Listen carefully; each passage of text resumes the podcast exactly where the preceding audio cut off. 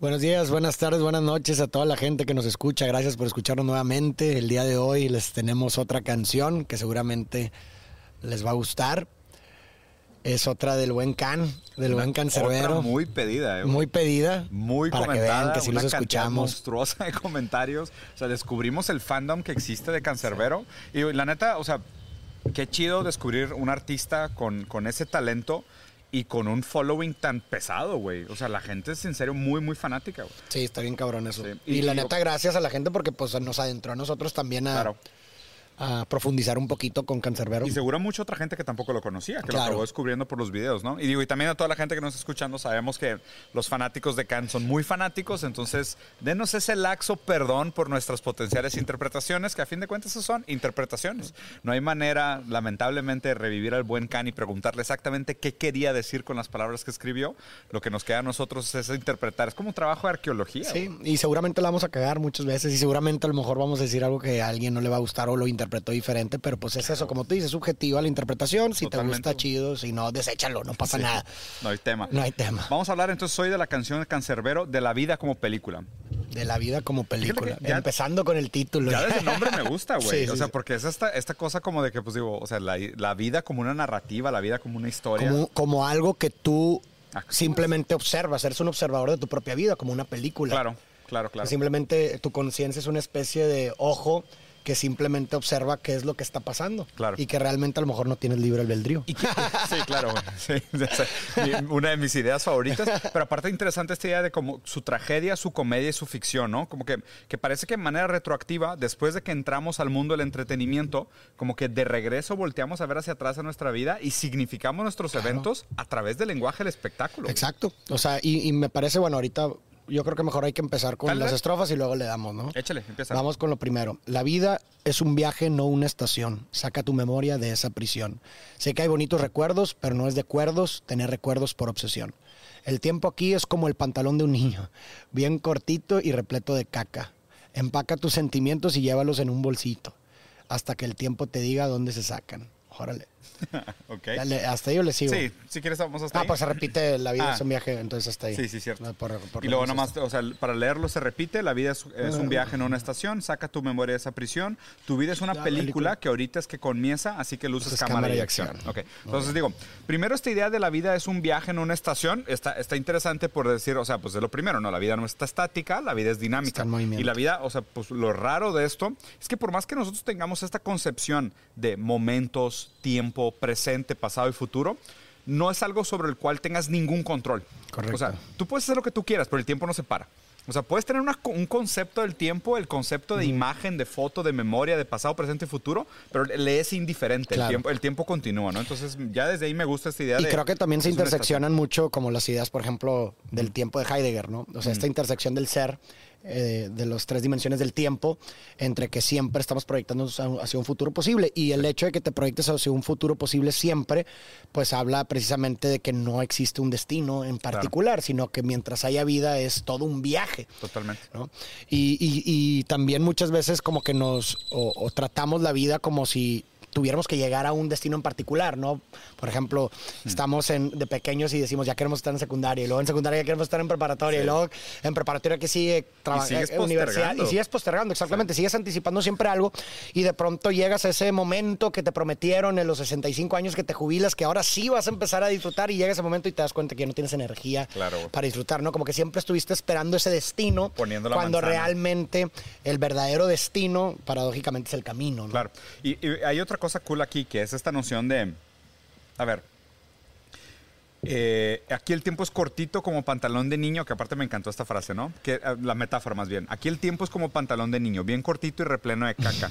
Empaca tus sentimientos y llévalos en un bolsito hasta que el tiempo te diga dónde se sacan.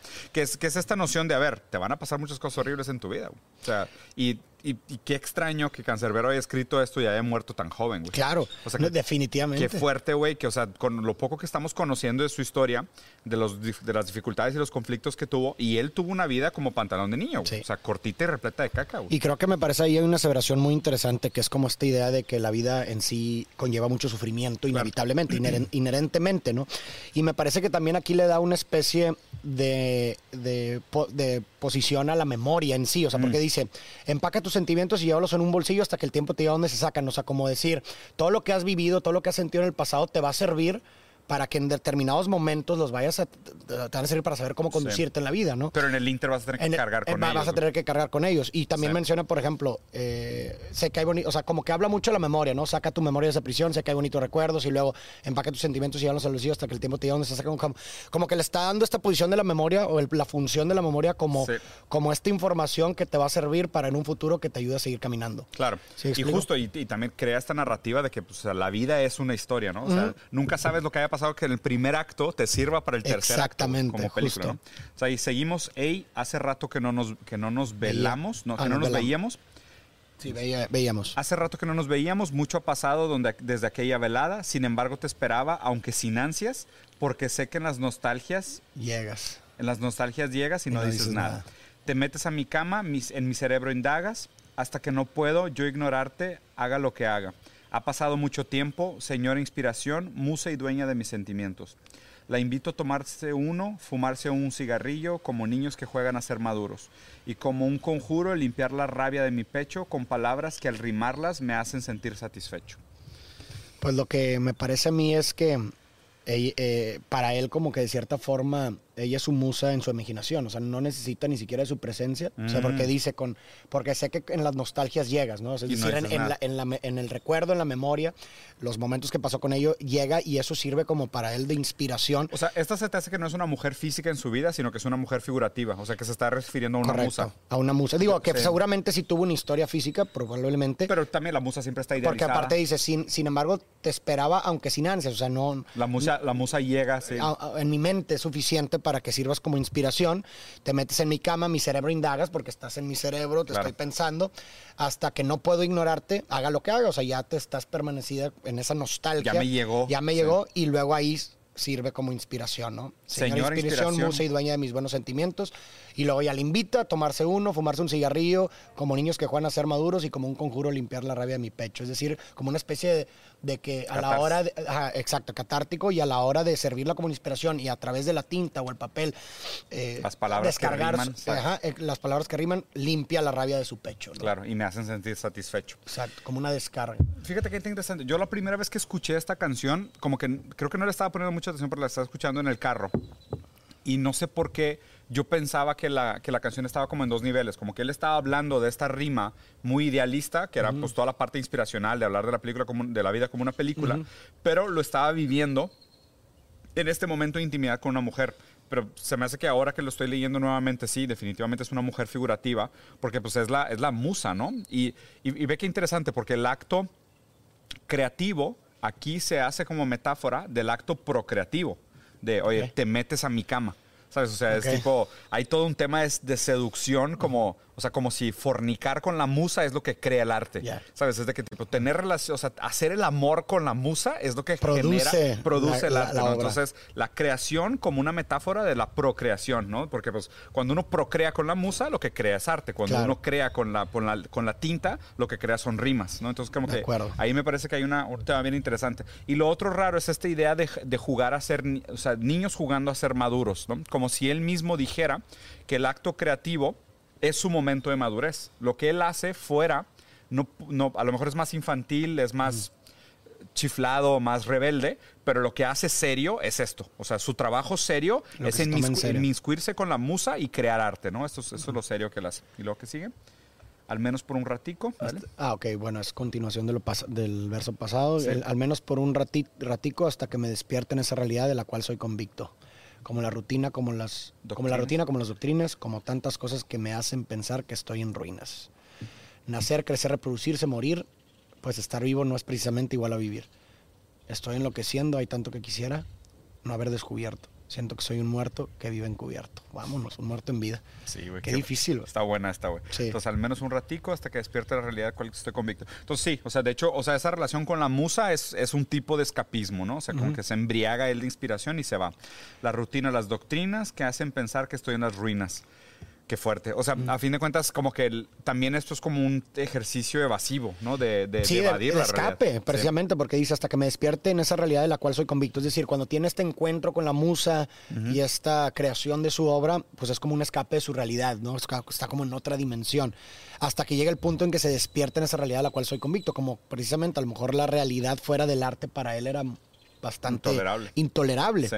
Por ahí dice- y luego menciona, creo que por ahí va, o sea, como que la rutina, y luego dicen nacer, crecer, reproducirse, morir, o sea, como que Esa como un sísifo, Sí, como un claro. sísifo, pero la cual la piedra le parece completamente intolerable. Claro. Pues estar vivo no es precisamente igual, Igual a vivir.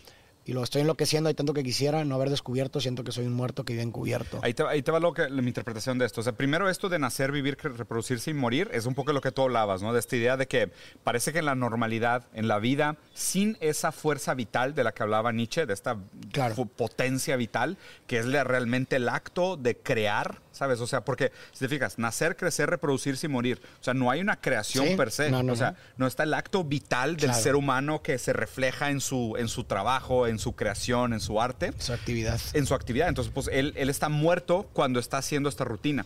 El único momento de vida es realmente este momento Este de momento creación, es de cuando de procrea con la musa. Y luego aquí lo otro raro es esta noción de, eh, ¿dónde está la frase que quería? Estoy enloqueciendo de tanto que... ah, aquí. Siento que Eh, soy un no, no, no haber descubierto, siento que soy un muerto que vive encubierto. Ok. Fíjate, o sea, esta idea de cubrir, de descubrir y encubrir, ¿ok? No haber descubierto es como no haber... des- descubrir tiene que ver con desnudar, ¿no? O sea, como que quitar capas, ¿no? Entonces, él descubrió algo de la vida que fue decepcionante, tal vez, o sea, como La toparse con la realidad. tal vez. Y, la y lo que, y lo que descubrió fue su, o sea, su propia falta de vida en nacer, crecer, reproducirse y morir. Porque como lo hice antes, estar vivo no es lo mismo que vivir. Hay, un- Claro. hay una frase que me encanta de la película eh, Sociedad de los Poetas Muertos. Claro. Que Buena película. Súper buena movie, muy recomendada, que un día podemos hablar de ella, güey. Que habla de que la gente confunde las cosas que son necesarias para sobrevivir con las cosas que son, que hacen que la vida valga la pena. ¿Sabes? O sea que, o sea, mucha gente esta idea de trabajo, profesión, casarte, cumplir con las expectativas, ¿no? O sea, todo lo que decías ahorita, de tipo, oye, ya te graduaste, ahora busca trabajo, ya estás trabajando, ahora busca esposa, ya tuviste esposa, ahora ten hijos, ya tienes hijos, ahora construye una casa, ya, ya tienes una casa, muérete, ¿sabes? O sea, es como que, y, y eso no es la vida. O sea, eso, eso parece que es como la exigencia de lo que uno tiene que cumplir con la vida, pero eso no es lo cual por lo cual vale la pena Claro, vivir. correcto. Lo cual vale la pena vivir es crear. O sea, es tipo hacer arte, es usar tu fuerza vital para verte reflejado en el mundo a través de tu creación y sentir orgullo de eso, ¿no? Entonces, lo raro es que suena como que él se dio cuenta que en esa lógica automática de la vida, él estaba muerto. O sea, él no estaba acuerdo. realmente vivo. Sí, es como el mundo del se dice, ¿no? De Heidegger, que Mm. es este mundo en donde se dice que tienes que pensar esto, se dice que tienes que hacer esto, y es un mundo anónimo, porque finalmente te sumerges a ese mundo, pero eres como cualquier otro, porque haces lo que se dice que se tiene que hacer, Claro. llevas la vida que se dice que tienes que llevar. Y a mí me parece también hay una conexión bastante fuerte, y lo veo muy reflejado aquí con el absurdo de Camus. Mm. Es decir, yo creo que lo, eso que descubrió fue el absurdo, Sí. o sea, el absurdo de la existencia, De la que no hay no un sentido, sentido, en sí, sí. Y, y por eso dice comer, reproducirse, morir. O sea, ¿cuál es el sentido de todo esto? Y por eso dice, soy un muerto encubierto, porque a lo mejor, sea, bueno, Camus habla de la tercera respuesta al absurdo, que es el acto de rebeldía al sinsentido y asumir con la responsabilidad de tu sentido y dotar tu vida de él.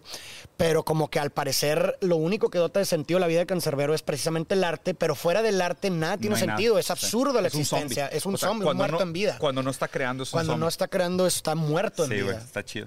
Luego, bueno, sigue, dice, cada vez mis canciones son más complicadas porque yo a veces me complico por nada. Mi mente es mi peor enemigo. Me dijo, te diré lo que es mentira sin pensar el daño que me haría. Vivimos, vivimos entrenando para hacer dinero o estudiando cosas que a veces ni siquiera, El mundo ni del se siquiera dice. queremos. Sí. Esculpiendo nuestros cuerpos para estar buenas y buenos, pues sabemos que para corazones Para ver corazones todos, todos son ciegos. ciegos. Sí, el mundo del se dice. el mundo se dice totalmente. Y justo esto, qué raro, ¿no? O sea, lo de la... Cada vez mis canciones son más complicadas porque yo a veces me complico por nada. Pero esto de a veces me complico por nada también siento que es como esta, o sea, es la queja tradicional contra la filosofía, Sí, sí, ¿sabes? De, claro. ay, güey, ustedes y sus fumadas, ¿sabes? Sí, De sí, que, sí. Pues que no son fumadas, o sea, si en el mundo él se dice es, oye, pues tipo, nada más actúa, pues, güey. Si no te cuestionas, vas a estar sumergido ahí, güey. Pendejos ustedes que están felices como zombies. O sea, rara la gente que realmente se puede cuestionar y se puede complicar por nada. Porque, a ver, justo la nada es un concepto que merece toda la complicación del mundo, güey. Sí, sí, claro. O sea, puedes decirle que te estás complicando por nada, pero al revés, si no te estás complicando por estas pequeñas cosas, por las cosas que realmente valen la pena, la pregunta es que, o sea, ¿para qué estás viviendo? Claro, completamente. Que, ahí es, o sea, que estoy Pero o sea, muchas, muchas veces la nada para la gente, o, sea, evita la nada porque muchas veces esconde unas respuestas que no estás dispuesto a escuchar tampoco. Sí, sí, sí, eso sí es verdad. Y, la vades y la reprimes. Como decía Lacan, uno solo llega a la verdad que puede tolerar. Que puede tolerar, güey, exactamente. Y la nada es eso. O sea, a ver, yo invito, porque mucha gente no puede pasar siete minutos, actualmente los estudios revelan, sin hacer nada, güey. Claro, güey. Y, es curioso, sin hacer nada. Sí, sí, sí. Porque de pronto se empiezas a desesperar y empieza a causar ansiedad porque no puedes estar pensando en cosas. Si necesitas estar ocupado en algo, necesitas llenar la nada, güey. necesitas llenar la nada. Se me ocurrió una pendejada, pero ojalá hacer un capítulo donde planteemos una idea y lo hagamos. Siete minutos de silencio. Sí, siete minutos de silencio enfrente de la cámara, nada más para ver realmente quién nos tolera. me recordó una obra de John Cage, sacas la obra, creo que es 341 se llama, que es puro silencio. Puro silencio, sí. 3, 43 minutos 41, creo, no, no sé si son esos minutos exactos, pero sí, se llama la obra. Y haz de cuenta que literalmente hacían conciertos, güey, donde iban los, los violinistas y toda la, la orquesta. Y todos callados. Y luego cambiaban la hoja y todos callados. Y era puro silencio. Y la gente iba, güey. Y fue, güey, fue un gran, un punto de quiebre bastante interesante en, la, en la música. Pregúntense ustedes qué tanto pueden tolerar el silencio. Pero, bueno. aquí tenía otra idea que se me había dicho, porque dice, mi mente, ¿dónde está? Ah, mi mente es mi peor enemiga, me dijo, te diré lo que es mentira, es super yo, güey. Claro. Y lo vivimos entrenando para hacer dinero, como que su mente es la que le dice, tienes que hacer esto y le pone la presión, y es el super yo, güey. Trabaja, gana dinero, cásate, sí, claro. Aunque sea mentira, aunque él sabe la mentira, pero no puede contra esa presión porque le causa inquietud, güey. sí, sí, sí. Y luego continúa. El orgullo y el ego hablando de felicidad sin ni siquiera saber lo que queremos. Todos quieren la jeva más buena, camioneta nueva, pero ¿y la felicidad qué? Como dice el lema. Admito que a veces me cansa luchar y quisiera dormir para jamás despertar, pero recuerdo esos momentos que varias veces me dieron aliento y que me hacen agradecer cuando despierto. O sea, a ver, varias cosas aquí. O sea, primero, el orgullo y el ego hablando de felicidad es el super yo. Y luego, sin ni siquiera saber lo que queremos, porque pues, obviamente uno no sabe lo que quiere, el deseo es el deseo del otro. todos quieren una jeva nueva, la, camioneta, pero ¿y la felicidad qué? Es que justo, o sea, deja tú la felicidad que, como dice el lema, la felicidad no es importante, nunca fue importante. O sea, como que lo complicado es tratar de hacer paz con lo que deseas. O sea, es, hacer paz con por qué quieres lo que quieres o por qué deberías de desear o por qué la gente tiene esta expectativa de ti del se dice, que te crea esta ilusión de lo que debería ser tu vida y que tú mismo puedas hacer en un acto de rebeldía una, una, una, una reflexión, decir, pues aquello que se esperaba de mí no es lo que yo quiero. Correcto. Y aquello que ustedes pensaban que me iba a traer felicidad no, no, no es lo que es felicidad para mí. Y a mí lo que me parece también aquí interesante es que, y creo que dice, si ni siquiera saber lo que queremos, y luego menciona como que objetos que el mundo, él se dice, claro, cree que eso te va a dar la felicidad. Pero aquí lo interesante es, tú lo que no quieres, digo, tú lo que quieres no es el objeto per se. O sea, no quieres la, camioneta nueva ni ser, bla, bla. Tú lo que quieres realmente es la recompensa emocional que asocias con, con el objeto. Lo que tú crees que viene con el objeto. ajá, porque tú te preguntarías, a ver, ¿por, ¿en qué momento consensuamos que tener esta camioneta es de que, ah, sinónimo de felicidad o sinónimo de estatus? Pues fue un consenso social, güey. Claro. Pero entonces, si no hubiera habido ese consenso social, no quisieras la camioneta. Entonces, Totalmente. Es lo que Tú no, lo que, tú no quieres la camioneta. Tú quieres la recompensa emocional que asocias con la camioneta. Me encanta el jueguito de niño de por qué, de decir de que tipo, ¿qué quieres? Quiero un carro. ¿Por, qué, lo quieres? Y luego, no, quiero el carro para tener movilidad. ¿Y para qué quieres tener movilidad? No, pues para poder aspirar a, un mejor trabajo que me queda lejos. ¿Y por qué quieres un mejor trabajo? No, porque con un mejor trabajo voy a ganar más dinero. ¿Y por qué quieres más dinero? No, porque con más dinero puedo comprar una mejor camioneta. Es, es un ciclo de acabas, acabas, de regresar a tu punto cero y nunca me dijiste qué querías, güey. Y me parece importante ese cuestionamiento porque muchas veces te puedes dar cuenta que ese fin que buscas, a lo mejor ese bienestar, a lo mejor sentirte mejor lo que tú quieras, a lo mejor ese, ese, ese objeto no es lo que realmente te lo va a dar, güey. y hay muchos otros medios mucho más trascendentes que a lo mejor sí te lo pueden permitir. Claro. Pero gracias a ese cuestionamiento, gracias a ese encuentro con la nada, es que puede surgir a eso. Te bajas del tren y luego, y luego ve qué raro, ¿no? La vida es un barco, un tren, un avión que no se detiene. La vida no es, una, estación. Gracias por enseñarme lo que debo mejorar y saber que no a todo el mundo se, le debe pedir, perdón. El mundo da más vueltas que un trompo borracho y los que están arriba en dos se pueden ir para abajo. Cuando yo me muera, lancen un lápiz a la caja de madera y no me dejen pasar a los que en, la vida no quiera. Aquí algo interesante, justo, o sea, esta idea de que el recuerdo de que la vida es un barco, un tren, un avión, es que no se detiene. ¿sabes? Y, si tú, y si tú mismo no haces el esfuerzo consciente de cuestionar el si estás en un barco, en un tren, en un avión, y tú mismo no haces la conciencia de a dónde va ese barco, ese tren, ese avión, nada más vas. Es, esta idea de la aceleración como un fin en sí mismo. del, del tipo, la vida me conduce, aún se dice, del cual pues yo no tengo pues ningún control, o sea, porque vas de autonomía, o sea, y aparte los tres son transportes de pasajero, barco, tren y avión, tú vas sentado a donde te lleven, cabrón. Entonces, no vas manejando ninguno de ellos, ¿no? Entonces, o sea, qué raro que, que, te ponga esta metáfora de la vida como una película y obviamente también... Como observador, volvemos a lo mismo, ahí se relaciona, güey. Exactamente, entonces, o sea, es que qué, culero que tú seas un observador de, tu, propia, vida, güey.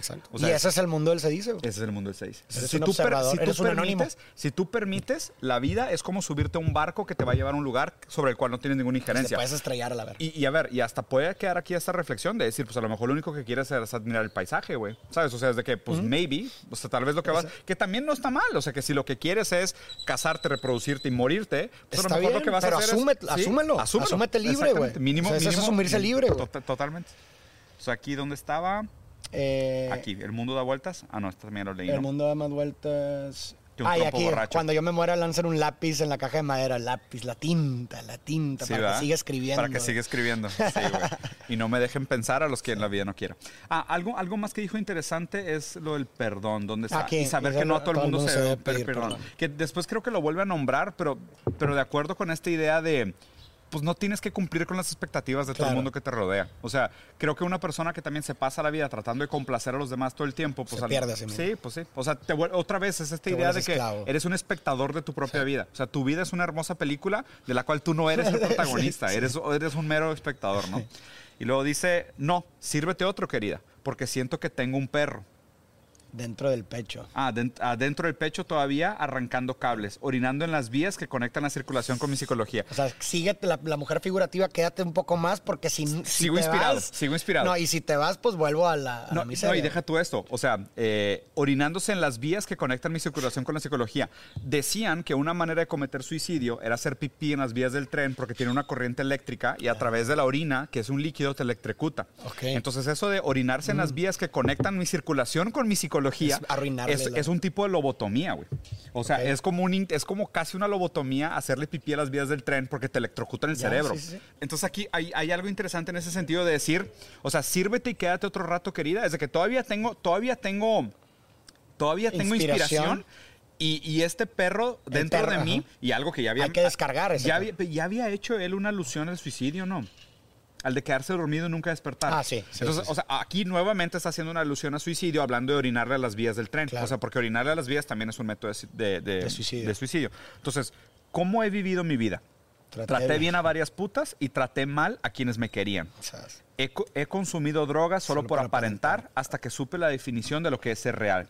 A veces bien y a veces mal, pero si de algo estoy seguro es que nunca a mí me podrán enviar para las zonas donde los hipócritas deban pagar su tormento, porque digo la verdad hasta, cuando, miento. ¿Ok? Ver. Pues como he vivido mío, pues pura, o sea, creo que creo que trata de mostrar de cierta forma esa asunción de responsabilidad de su vida, o sea, en, el, en, el, sentido de que dice, he consumido drogas por aparentar, como si en cierto momento de su vida sí se sumergió este mundo anónimo, hasta que supe la definición de lo que es real, o sea, hasta que como de cierta forma asumió responsabilidad de su vida. A veces bien y a veces mal, pero si algo estoy seguro es que nunca me podrán enviar para las zonas donde los hipócritas, o sea, toda esa gente que, eh, que, vive falsamente. Que vive falsamente porque yo digo la verdad hasta cuando miento. Sí, o sea, esto, esta idea del ser real, o sea, para mí estas dos estrofas es su definición de lo que es una persona real. Lo primero que me gusta es esta idea de he tratado bien a varias putas y traté mal a quienes me querían. Habla de que aún o sea, uno, Congruencia pero uno ni siquiera es congruente consigo mismo. Y eso es un tipo de congruencia, ¿sabes? O sea, esta idea de, ah, es que yo tengo que actuar bajo una serie de principios y valores y tengo que pegarme a estos principios y valores que socialmente son los aceptados. Que es, o sea, que, la lectura antítesis de lo que le está planteando es tratar mal a las putas y tratar bien a quienes te quieran. Cuando no necesariamente solo es fundamentalmente cierto, porque a ver, o sea, en una relación con una prostituta que podría ser pagada, puedes tener pues un buen trato y por otro lado, a lo mejor una persona que te quiere, que supuestamente te quiere, quiere algo para ti que tú no quieres. Exactamente. Entonces no necesariamente tienes que retribuir ese afecto que te es dado, porque el afecto que tú recibes del otro se siente casi como una deuda de tipo, yo te quiero, yo sé lo que es bueno para ti. Y es como que, cabrón, no. O sea, lo que yo quiero para mí a lo mejor no va de la mano con lo que tú quieras para mí. Entonces no necesariamente tiene que siempre haber una recompensa proporcional al afecto que tú recibes de los otros, ¿no? Y hasta aquí supe la definición de lo que es real. Porque, o sea, la idea de la incongruencia aceptarte, tus propias incongruencias es una parte de aceptarte a ti mismo. Correcto. ¿Sabes? De decir, es que no existe un, un yo congruente. Por o sea, un supuesto. yo congruente se siente muy, muy fantasioso, ¿no? Y eso es lo que a veces viene, a veces mal. Estoy seguro que nunca me pondrían. O sea, que mínimo en su incongruencia no es hipócrita. O sea, él, Claro. él no saberse eh, de que, ah, yo tengo sí, sí, sí. mis valores y mis principios a los cuales nunca he fallado. No, no, no. Para él, el no ser hipócrita es decir, güey, es que, o sea, he sido muy incongruente, he sido muy fallo, he tenido muchos errores y eso para mí por lo menos no es hipócrita, ¿no? Porque, o sea, hasta... hasta Estoy siendo digo, real, güey. Digo la verdad hasta cuando miento. Hasta cuando o sea, porque asumo mis propios errores, asumo mis propios Sí, esas dos estrofas me parecen como una separación de las expectativas del- de, Sí. de- de una- de los otros, ¿no? De la sociedad, De la del- de la sociedad, moral y mm. demás, ¿no? Y si miento es porque ignoro por hablar sin pensar, pero nunca por querer cuadrar con todo. Volvemos a lo mismo. Lo mismo, porque no soy monedita de oro, me enseñaron a ser sincero para que me crean cuando salga el lobo. Claro. Lo mismo. La idea de Tengo un- Juanito y el lobo, ¿no? Cla- Tengo un lobo de lágrimas casi vacío y experiencias tengo para llenar un río. Pasado pisado, a lo hecho, pe- a lo hecho pecho, para adelante es para allá y para atrás ni para saludar a los míos. Hmm. El rap es una porquería cuando deja de ser arte, por eso en parte odio que me digan rapero. Yo soy Tyrone, a.k.a. Cancerbero. Ah, de que me mole. Este, esa rima no está chingoncísima. Apasionado chamo que hace poesía a los sinceros. ¿Les sigo? Sí, síguele. Hay muchos que les cuesta probar mi trabajo porque son tan simples que no tienen un carajo. Este tema es para escucharlo borracho, viendo el piso y en silencio como recién regañado un muchacho. Está, está buenísima la frase. O sea, eh, eso no lo, había, no lo había leído antes. O sea, me gusta mucho esta intención de decir, o sea, sabes que siempre ha existido como un antagonismo entre la filosofía y la poesía. Porque donde la filosofía tiene como un trabajo riguroso, verbal, es casi un tipo de literatura. Donde De tú, acuerdo. tú escribes tus argumentos de manera rigurosa. Y la... Y el rap no, el rap es totalmente al revés. O sea, el rap es eh, improvisar, rimar, aforismos, metáforas. O sea, como que escondes los argumentos atrás de metáforas complicadas y parece que Sí. sobrecomplicas las cosas sí, más sí, allá de lo que deberían de ser, ¿no? Me preguntan, ¿cómo escribes esas cosas? Mira, hermano, mi día a día no es color de rosa. Así como beso y le hago el amor a las hermosas, tengo versos que viven tocándose con mis prosas. Como moneda en alta mar o aguja en un alto pajar, perdí la tranquilidad por tanto pensar. Hay temas míos hechos para que me eduquen. Para cuando esté en tarima me aconsejen de retruque. Piensa bien cuando con una idea te encuques, no vaya a ser que estés defendiendo falsos y te ensuques. Y te ensuques.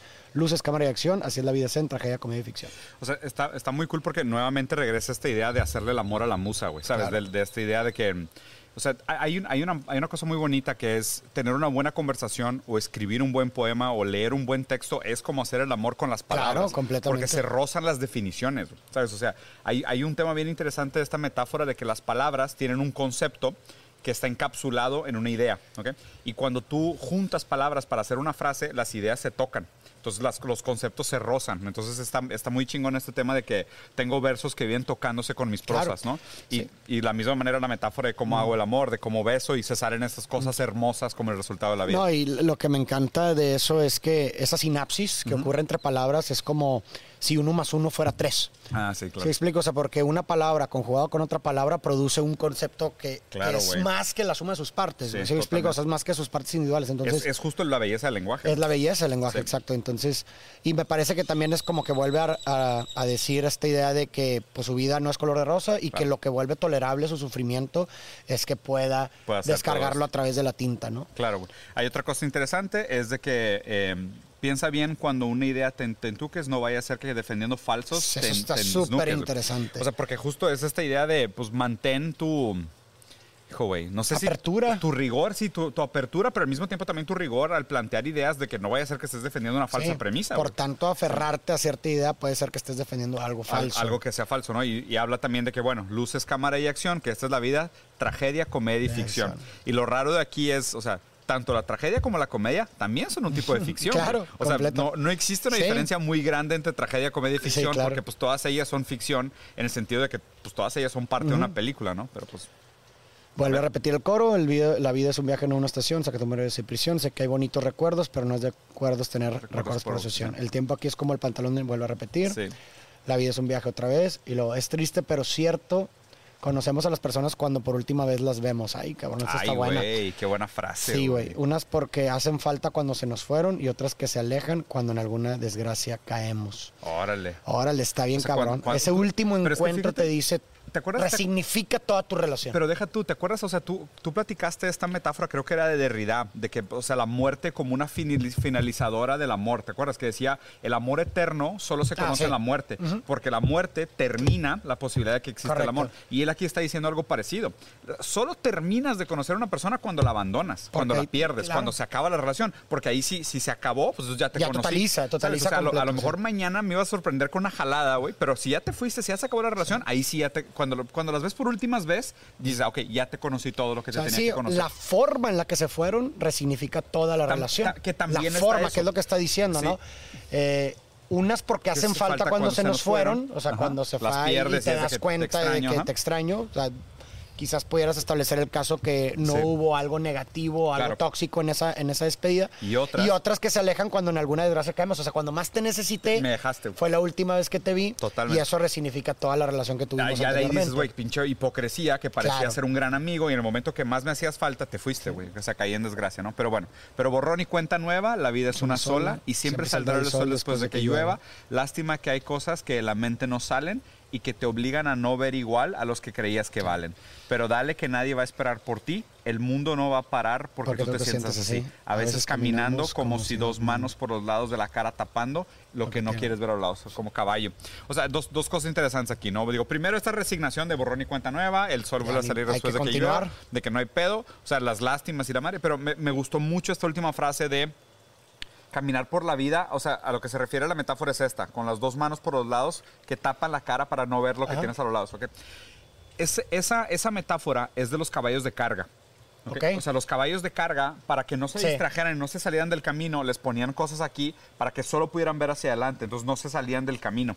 Y habla mucho de la reflexión que te habla en toda la canción, que es esta idea del destino de la vida, del tiempo como un, como un trayecto, de la vida como una historia, de estar en el barco, en el avión o en el tren, y ahora esta idea de que a veces caminamos con las dos manos como enfocados solo en caminar. ¿Hacia dónde vas? Y nunca estás viendo para los lados, o sea, nunca te estás cuestionando de que realmente sí era legítimo el objetivo de tu vida. Exactamente, porque el hecho de taparte los lados implicaría que no puedes de cierta forma voltear a los lados y redireccionar tu, camino. Y decir, no voy hacia allá, quiero ir hacia otra dirección. Porque aún así, o sea, es una paradoja, porque si, si, si te tapas los lados, porque nomás estás enfocado en dirigirte a un cierto destino, o sea, en, hacia dónde vas, es paradójico porque también mirar a los lados puede redireccionar el destino hacia dónde vas, por uno mejor. Claro.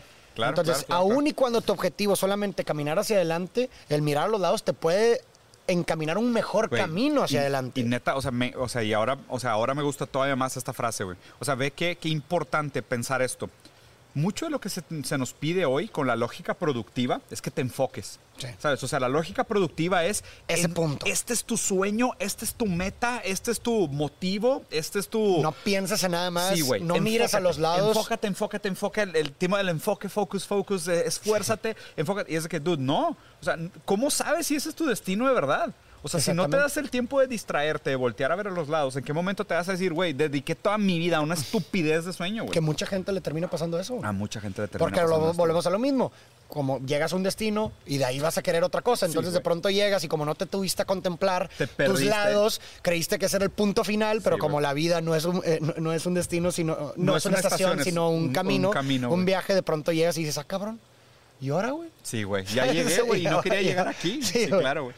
¿Quién sabe? Y alguien nos ve igual como aquí vemos hormiguitas que se están riendo al ver lo mal que actuamos. Hermano, la tierra es un grano o quizás medio grano de algún desierto donde habitamos. Digo, sí, esto, sí, es, es, una, es una reflexión de esta idea de la indiferencia de la vida. ¿Sabes? Y aquí por eso me gusta tanto Cthulhu, por eso siempre hablo, del dios Cthulhu.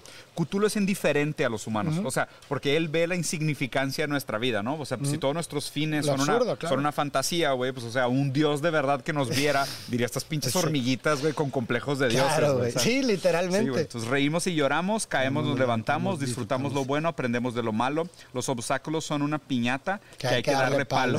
el sentido, Aunque tengamos los ojos. da sentido el propósito. Sí, exactamente. Los obstáculos le dan sentido a los propósitos. Cuando se enfrentan voluntariamente. Porque piñata que, hay que darle palo. O sea, hay que darle palo, hay que enfrentarlo voluntariamente. Entonces, aunque tengamos los ojitos requete vendados. Ay, güey, está, está buena también.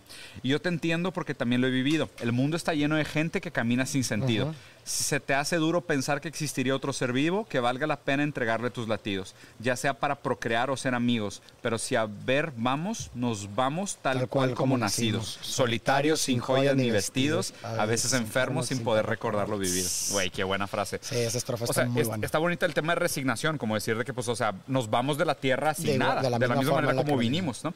Y a ver, y aquí inclusive estaría este cuestionamiento de que, pues digo, justo ahorita estoy, estoy leyendo mucho sobre el posthumanismo, ¿no? O sea, sobre esta idea de que el humano se cree independiente, pero no es cierto. O sea, pues tienes ropa, tienes lentes, tienes zapatos, tienes carro. Ah, hoy tenemos celular, tenemos internet. de todo tipo. O sea, necesitas los árboles que transforman el oxígeno de, CO2 de regreso a oxígeno. O sea, no eres realmente nunca independiente. Nunca, jamás. Pero sí te vas a ir a... cuando te mueras, solo muere la parte orgánica de ti. todos los otros aditamentos se quedan. o sea, no, no, te los llevas a ningún lugar, ¿no?